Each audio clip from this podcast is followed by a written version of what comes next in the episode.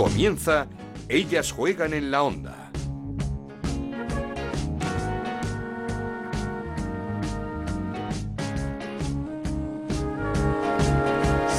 ¿Qué tal? Bienvenidos una semana más a Ellas Juegan este podcast que hacemos en Onda Cero para hablar de fútbol femenino. Nos podéis encontrar en ondacero.es y en nuestra cuenta de Twitter en arroba Ellas Juegan OCR. Semana espectacular de nuestra selección. Las campeonas del mundo volvieron a escena y demostraron por qué son las mejores, dentro y fuera del campo. Dentro con dos grandes partidos. Enorme el que se jugó en Suecia para ganar 2-3 a la número uno del ranking mundial, del ranking FIFA y después goleada 5-0 a Suiza en, un arcángel de récord con 14.194 espectadores. Dos victorias con muy buen juego, con unas jugadoras muy implicadas, comprometidas. No era fácil después de la semana que llevaban, con una Alexia que de nuevo toma las riendas en el césped cada vez más cerca de su nivel y fuera como lo que siempre ha sido, una líder.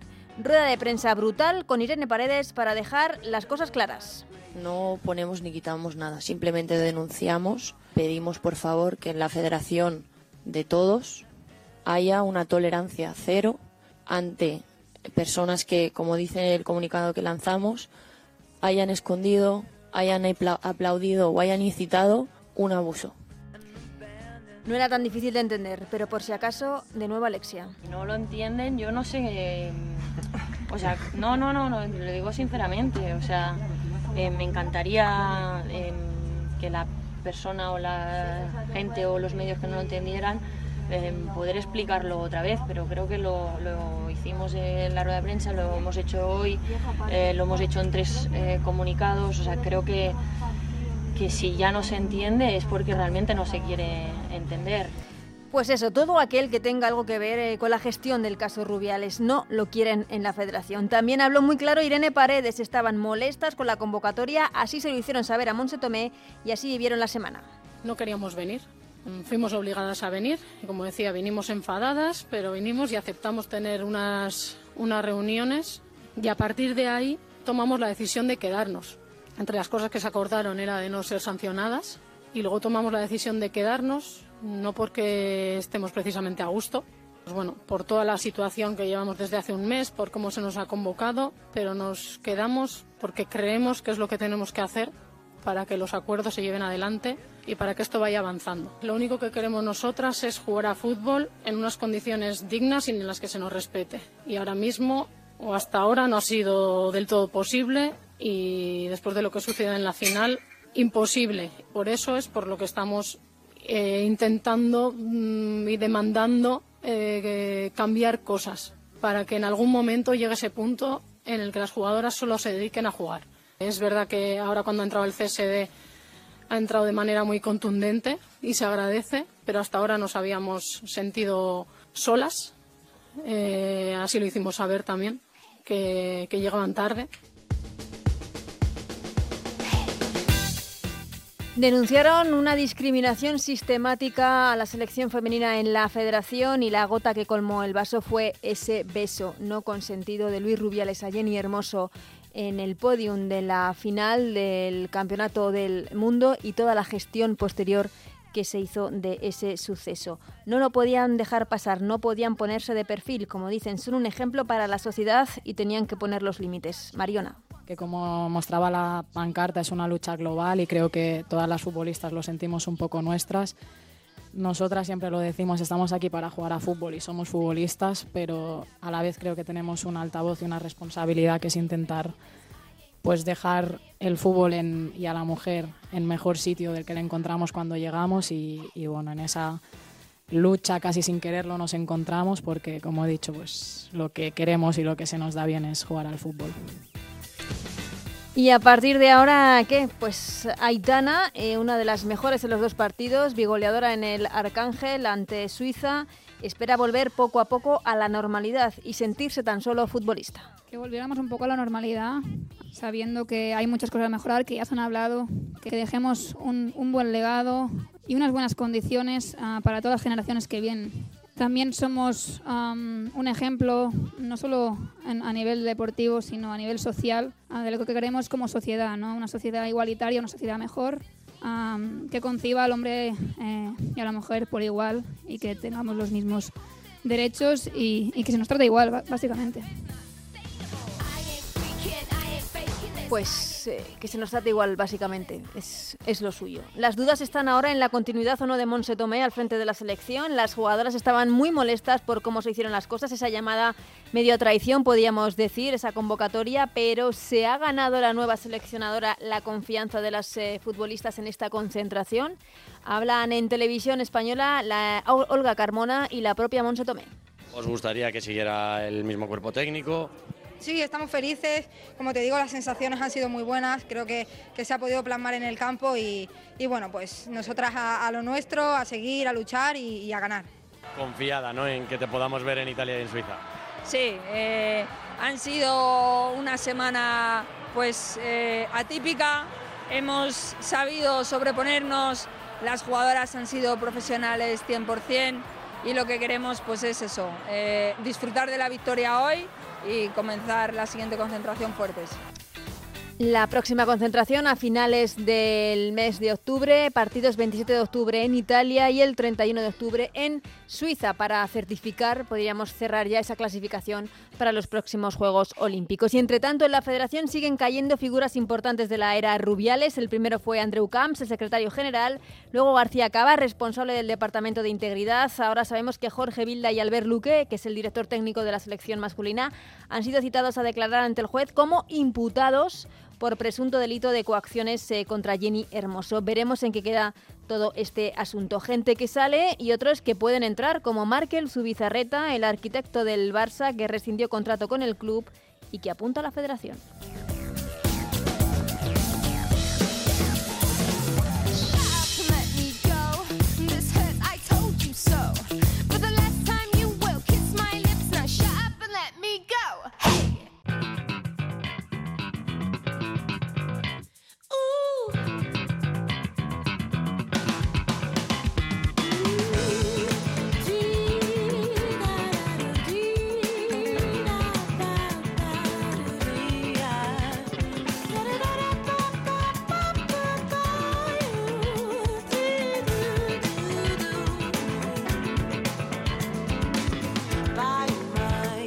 Pues eh, ya hemos escuchado a las protagonistas durante esta semana, desde las eh, jugadoras de las futbolistas a la seleccionadora Monse Tomé, así que vamos a charlar de todo lo que ha pasado en lo deportivo dentro y fuera del campo con Lalu Albarrán. ¿Qué tal? ¿Cómo estás, Lalu? Hola de nuevo. Y con Alejandro Pechi. Hola, Alejandro. Muy buenas, una semanita más, aquí estamos. No sé con qué os quedáis esta semana, si con la actuación de las campeonas del mundo dentro o fuera del campo, porque los dos eh, planos han estado, yo creo, impecables. Uno de los dos. Que le dé Ale, que siempre le quito el, primero. Bueno, yo lo que voy a decir es que estas jugadoras han desprendido una profesionalidad impresionante en los dos partidos, ¿eh? tanto el de Suecia como el de Suiza, también en los días que han estado en la concentración, tanto en Oliva como en Sevilla y luego en, en Córdoba. A mí el partido de Suecia me dijo, yo ya lo sabía, pero me volvió a, a reafirmar el compromiso y la profesionalidad de estas futbolistas, porque con solo dos entrenamientos, muy pocas horas de sueño, un desgaste mental impresionante en los últimos días, consiguieron ganar a la que es eh, la mejor selección y así lo dice el ranking FIFA, porque Suecia actualmente es la número uno del ranking FIFA, aunque bueno, España virtualmente es la primera, falta de los partidos que acabe, que, faltan para finalizar el año, España virtualmente es la, primera del ranking FIFA, pero a día de hoy sigue siendo Suecia, le ganamos a Suecia, eh, le ganamos no solo le ganamos a Suiza, sino que la goleamos y practicando muy buen fútbol en los dos partidos y la conclusión que sacó de estos semana y media más o menos es que tenemos muy buenas jugadoras y unas jugadoras muy profesionales y muy comprometidas que reivindicaron no solo fuera del campo, sino también dentro de él. Eh, eh, eh, hablando de lo deportivo, porque como habéis sacado, Alejandro el, tema deportivo, yo no sé, Lalu, si el de Suecia te pareció uno de los mejores partidos de la selección en los últimos tiempos por encima de los que se jugaron en el Mundial. es que yo cuando vi el partido de Suecia, sobre todo el de Suiza nos gustamos, pero el de Suecia, a mí se me vino a la cabeza, madre mía, tenemos rival. Ya, ya, ya. Sin necesidad de ir de sobradas, es, es, es cierto que faltaba Rolfo, pero bueno. Bueno, pero bueno.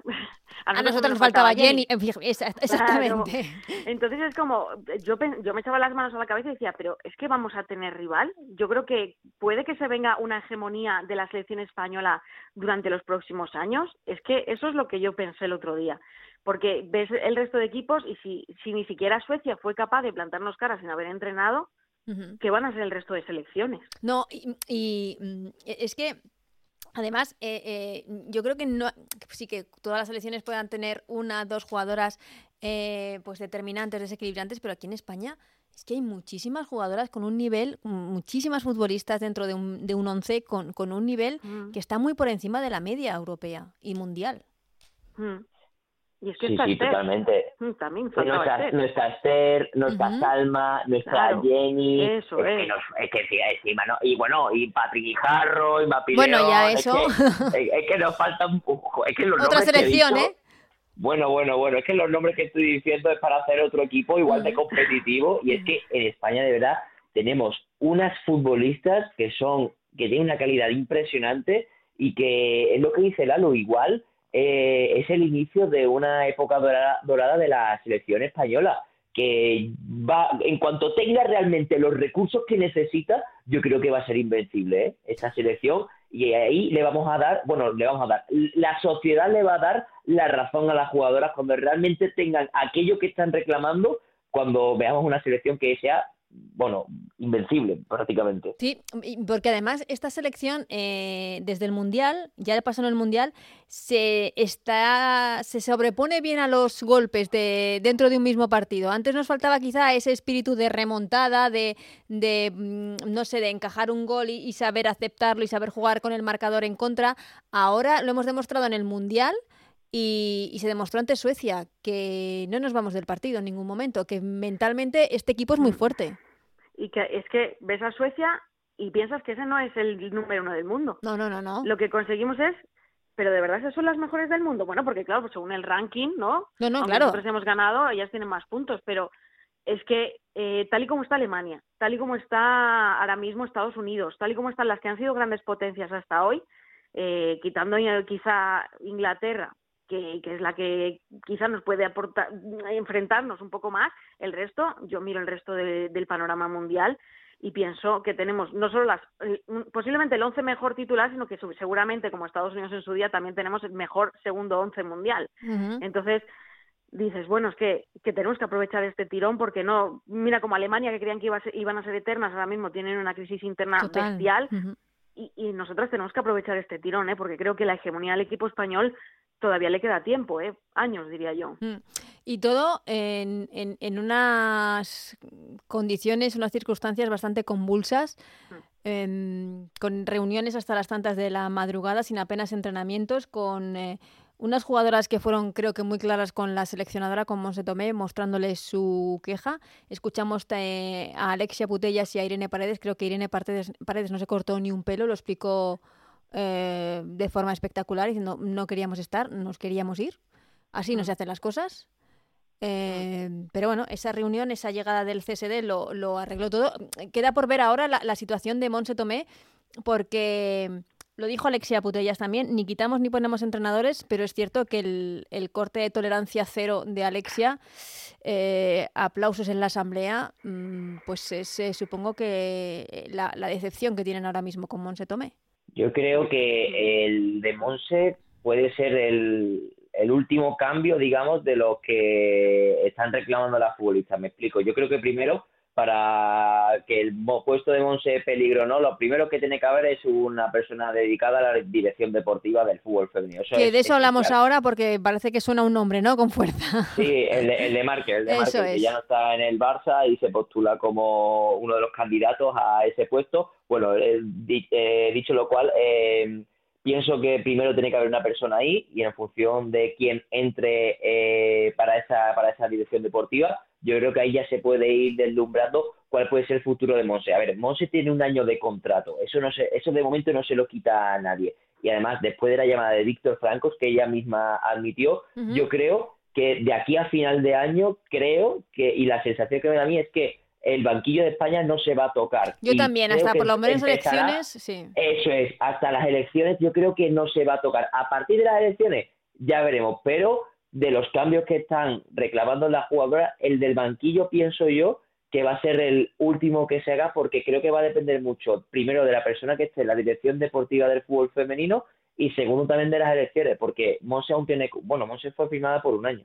Sí, eh, lo, que, lo que quería decir, Lalu, ¿crees que, que con Monse no hay nada, eh, no tienen nada en lo de con respecto a lo deportivo, sino en todas esas gestiones posteriores al, al caso Rubiales, ¿no? Claro, y que, bueno, yo creo que en el vestuario hay un sentimiento y es que Monse pertenece a la etapa de vida. Eran, eran eh, uña y carne desde que Monse entró, fue ganando galones. También es verdad que entró como un poquito más atrás y de repente pues estaba casi a la par que Jorge. Y yo creo que también todo, todo lo que rodea a Monse va a recordar un poco a la etapa Rubiales. Y además, bueno, el tema de los aplausos, pues yo creo que le, va a perseguir bastante tiempo y aunque ellas ni quiten ni pongan entrenadores, también es verdad que con uno se sentirán más cómodos y puede ser que con Monse no tengo claro que se sientan del todo cómodas. Eh, el nombre de Markel Zubizarreta ha salido, evidentemente, porque esta semana rescindía su contrato con el Fútbol Club Barcelona, terminaba el 30 de junio, lo rescinde ahora. Pues eh, una persona que, que, ha construido el, el, Barça, que ha hecho unos fichajes maravillosos eh, y que, por saber, sabe mucho de fútbol femenino. Eh, algo, algo sabrá si el Barça es dos veces campeón de la Champions y con el equipo que, mm, se ha formado y la línea de trabajo que se ha seguido. Recuerdo que el Barcelona en España puede ser el primer equipo y creo que es el único equipo el cual tiene los mismos recursos, prácticamente los mismos recursos masculinos que el femenino. Por eso el Barça está donde está, que, que no, nada es casualidad. El Barça empezó a profesionalizarse en 2015 y a día de hoy creo que si no tienen las mismas condiciones que los chicos, digo de recursos, no de salarios, digo de recursos, si no tienen las mismas condiciones que ellos, están, perdón, recursos que ellos, están muy, muy a la par. Por eso el Barça está arriba, las jugadoras que ha jugado el Barça, y el Barça es un equipo profesional, y cuando las del Barça van a la selección y ven que, qué pasa aquí, pues eh, hay que escucharlas, ¿no? Porque ellas conocen lo que es el fútbol profesional. A mí el perfil de Markel me gusta, porque es una persona que sabe de mucho de fútbol y sobre todo sabe de gestión, que yo creo que lo que necesita ahora la selección es una buena gestión. Y yo creo que en esas en esos dos apartados Markel tiene currículum, tiene calle, como, como quien dice, y yo pienso que es una persona que puede encajar bien en ese puesto. Y, y, mm. además, eh, yo creo que también gestión, currículum y también implicado, porque mm, eh, el gesto de ir con las jugadoras del Barça a esa concentración de Oliva junto con el psicólogo para estar preocupados por ellas, para mostrar su apoyo, creo que dice mucho también de, de su papel nos hace falta gente además que venga de un poco del entorno. Claro. Igual en otros sentidos puedes apostar por una figura externa, como el Atlético de Madrid hace, siempre, que ficha a entrenadores que no vienen del fútbol femenino, pero yo creo que la figura del director deportivo es un algo más eh, que ser un director deportivo, aparte de ser director deportivo, tiene que conocer el entorno y yo creo que, que Markel podría ser una pieza que, que nos puede agradar a todos, eh, incluyo también pues eh, a, todo lo que está ya en la federación, pues eh, los entrenadores en categorías inferiores y, toda la gestión deportiva. Yo creo que, que, además sería un premio para su carrera también, después de todo lo que ha logrado con el Barça, que se le abra esta puerta me parece un buen premio y creo que se pueden venir bien mutuamente. Mm. Eh, de lo deportivo quedan así más o menos las cosas. no sé si le quitáis un pero, le ponéis algo a, a todos los discursos que hemos escuchado de las jugadoras, yo creo que ha venido bien también escucharlas, hacía falta para todos aquellos que no estaban entendiendo lo que pasaba, ¿no?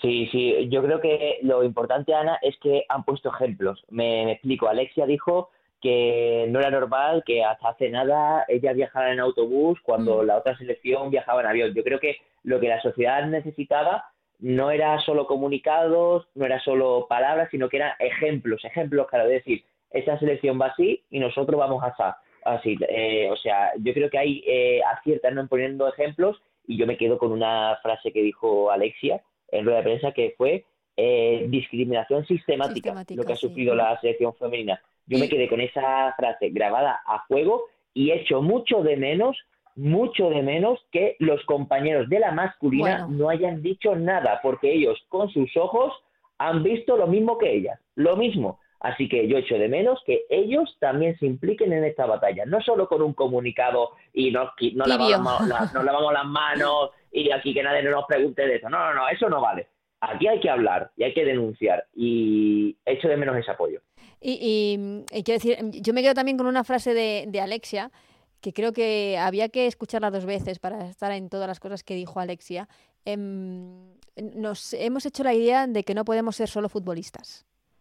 Creo que eso es un poco duro lo que les ha tocado a, no solo a esta generación, sino a las anteriores, que parecía que esto, parece que esto no se acaba, que eh, campeonas de Europa, campeonas del mundo, pero que tienen que seguir eh, trabajando fuera del eh, campo para, para mm, luchar por su dignidad, por, por ganarse el respeto que merecen.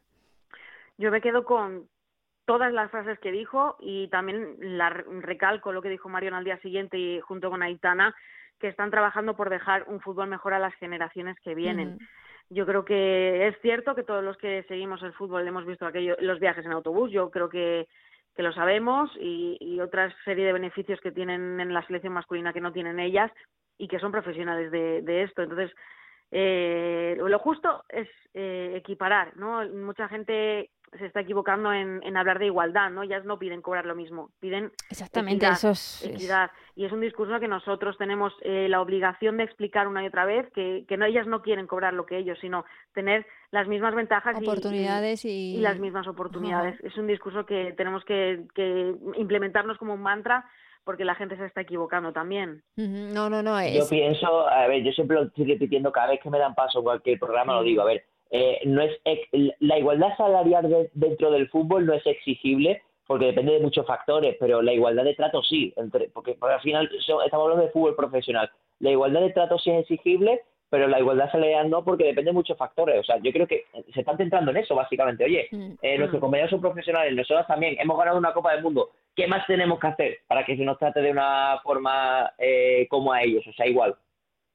Yo, yo, creo además que también eh, un poco harta Alexia en la, en, en, en la atención a medios después del partido de Suecia, cuando dijo aquello de es que ya si no lo entienden es que no lo quieren entender.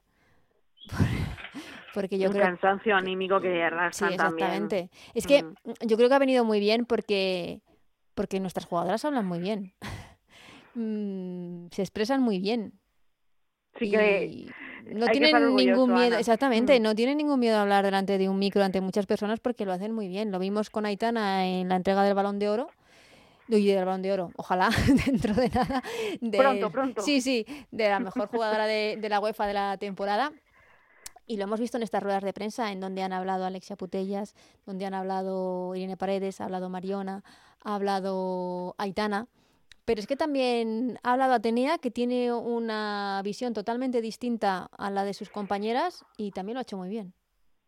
Es que eh, Atenea tiene todo el derecho del mundo para decir eso también. O sea, eh, esto no es, digamos, eh, no todas tienen que tener la misma opinión, no todas tienen que forzar a, a- a todo el colectivo a pensar de una misma manera. Cada una tendrá su forma, una visión diferente y todas son iguales de respetables. Lo que es unánime entre todas es que lo que ocurrió el otro día, eh, bueno, el otro día digo yo, Hace un mes. hace, hace un mes eh, en Sydney, no se puede volver a repetir para por, por- por una, una, una sencilla razón de, de, de, de, de- de- de igualdad y de, y, de, y de respeto hacia, hacia la figura de la mujer, que lo que pretenden todas es lo mismo. O sea, el, el mensaje, digamos, el, el, el mensaje interior todas lo tienen ahí, pero cada una tendrá luego su forma de pensar de, oye, yo creo, yo no quiero ir a la selección.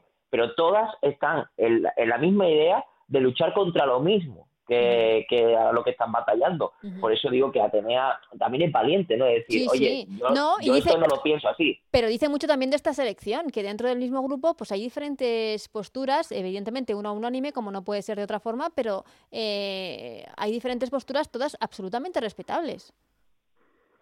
Hombre, claro, y además es que Irene lo dijo. Dijo, ¿has visto sí. tú algún problema dentro del campo? No, pues ya está. Y es que también Bueno, y, a- además, además, ¿con qué cara lo dijo Irene? eh? Como para... Mm, Pero eso entra en la variable de ser profesionales, de saber que dentro del campo hay que ir a ganar y son todas compañeras y en el campo pues no tienen, por- es como poner en, en un trabajo, no Ujú. tienen por qué salir de fiesta con todos los compañeros y harán mejor con unos que con otros. Eso es así. No. Eso parte, forma parte de ser profesional también. No, de- desde luego. Y, y luego que el caso Rubiales nos, nos va a dejar todavía mucho tiempo para hablar de él porque como sabemos, eh, esas presuntas coacciones a Jenny Hermoso están judicializadas. Lo último que hemos sabido es eh, la imputación de Jorge Vila y de Albert Luque. En el caso tendrán que testificar como, como investigados. Em, bueno, y Rubén Rivera, director y de el marketing. de marketing, exactamente, director de marketing. Sí. Eh, no, no, sé, yo creo que, que todavía momentos y, y, situaciones complicadas las que vamos a tener que, que ver. Bueno, que la justicia Exactamente. dictamine, uh -huh. dictamine quiénes son culpables y quiénes no, que para eso está. La, evidentemente y... la que no es culpable es Jenny Hermoso. Efectivamente, efectivamente. El que haya sido culpable, pues que sea juzgado. Uh -huh. Claro. Sí. Eh, y, y, con esto yo creo que vamos a dar carpetazo a, a, la semana de la selección, que como digo ha sido brutal. Y solamente quería pediros un apuntito de la jornada de liga que, que nos viene encima. Eh, un Levante Atlético de Madrid. El Atlético de Madrid que visita la casa de José Luis Sánchez Vera y ahora también de Ángela Sosa. No sé si os eh, gusta este partido. Ese partidazo de la pues jornada. Es, es el partidazo, es el partidazo de la jornada sí. y la verdad que tengo muchas ganas de verlo porque va a ser el partido, digamos, que, que mida un poco la temperatura de, de ambos equipos para esta pelea por la Champions, que yo creo que, que son dos equipos que están llamados a estar en la zona alta, a ver el Atlético de Madrid porque cada año se le pone más complicado y cada año está obligado a entrar en esa en esos puestos europeos. Es un partido que tengo muchas ganas de ver. Son dos equipos que tienen caras nuevas esta temporada, así que a ver cómo funciona. Y bueno, la vuelta, digamos, de bueno, el enfrentamiento de, de Vera y Sosa, dos personas que han estado mucho tiempo en el Atleti contra, contra sus equipos. Mm. Y luego, mm, para Madrid y Barça, evidentemente, no deberían ser partidos muy complicados, pero volviendo de un parón de selecciones, igual lo que menos te apetece es jugar en el campo del Granadilla y en el campo del Sporting de Huelva. Oye, que van a jugar el colombino, ¿eh? Sí, sí, sí. No, no, no, no lo digo, lo, lo, sé, lo sé. Hablamos con la presidenta, eh, con la presidenta sí, sí. el otro día. Van a jugar con el colombino, colombino abierto. Ya no, no lo digo simplemente por el campo físico, sino por, por, por los sitios donde ir. Es, es, son los desplazamientos más largos sí. que les podían tocar a cada uno de ellos. O sea que no creo que les apetezca mucho, pero bueno, forma parte de, de, la profesión y creo que a eso cada vez se tienen que acostumbrar más, sobre todo las internacionales, no, desde, por, por, desgracia quizá. Desde luego. Eh, ¿Un apuntito del Barça? ¿Catacol titular esa temporada? Sí, yo digo que sí, rotundo. ¿Lalo? Pues no voy, yo no voy a discutir a... No le vas a llevar la contraria, ¿no? No, no esta vez no. Normalmente sí. Venga, Lalu, dime cosa, que tú siempre me remates aquí lo que yo digo. ¿Qué pasa? ¿Ya somos muy amigos o qué? Nada, con una vez que estamos de acuerdo no se puede. Pues entonces, también situación complicada para Sandra Paños. A ver, relevo generacional. Eh, uh -huh. Cata ha sido la portera titular de la selección campeona del mundo. Es que sentarla luego a Cata después de haber sido campeona del mundo y titular, es que es muy difícil, ¿eh?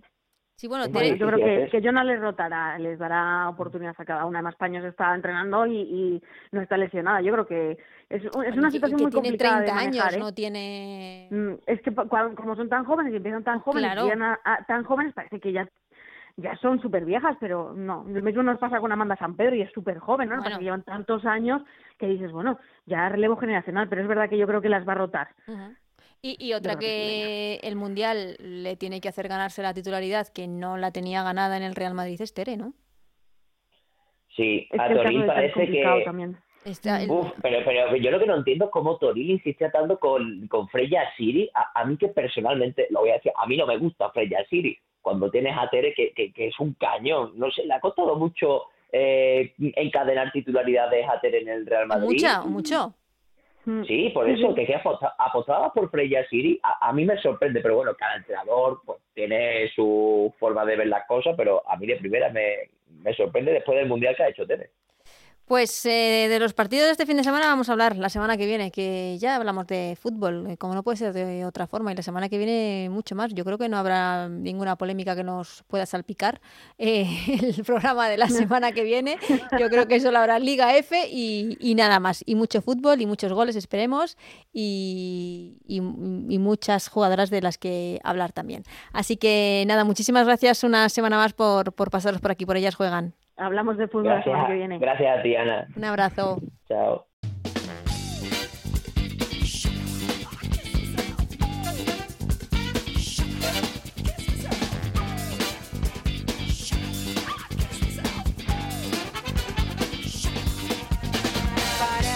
Pues hasta aquí el Ellas Juegan esta semana, especial selección, especial campeonas del mundo dentro y fuera del campo. Volveremos la semana que viene y os dejamos con el menú porque tenemos Liga, Liga F este fin de semana, la tercera jornada, la segunda que se juega. Os recordaréis que no se jugó la primera por la huelga. Tenemos muchísimos partidos y muy interesantes que comienzan el sábado a las 12 del mediodía con el Granada Eibar, los eh, dos ascendidos y con el partidazo entre el Levante y el Atlético de Madrid. A las 5 de la tarde el Sevilla se mide al Madrid Club de Fútbol Y a las 7 el derby entre el Villarreal y el Valencia. El domingo el resto de la jornada a las 12 Real Sociedad Betis y Granadilla Real Madrid. A las 5 Levante las Planas Athletic Club de Bilbao y cierra la jornada a las 7 el Sporting de Huelva Barcelona. De todo ello, como digo, hablaremos aquí la semana que viene. En ellas juegan hasta entonces que seáis muy felices. Adiós.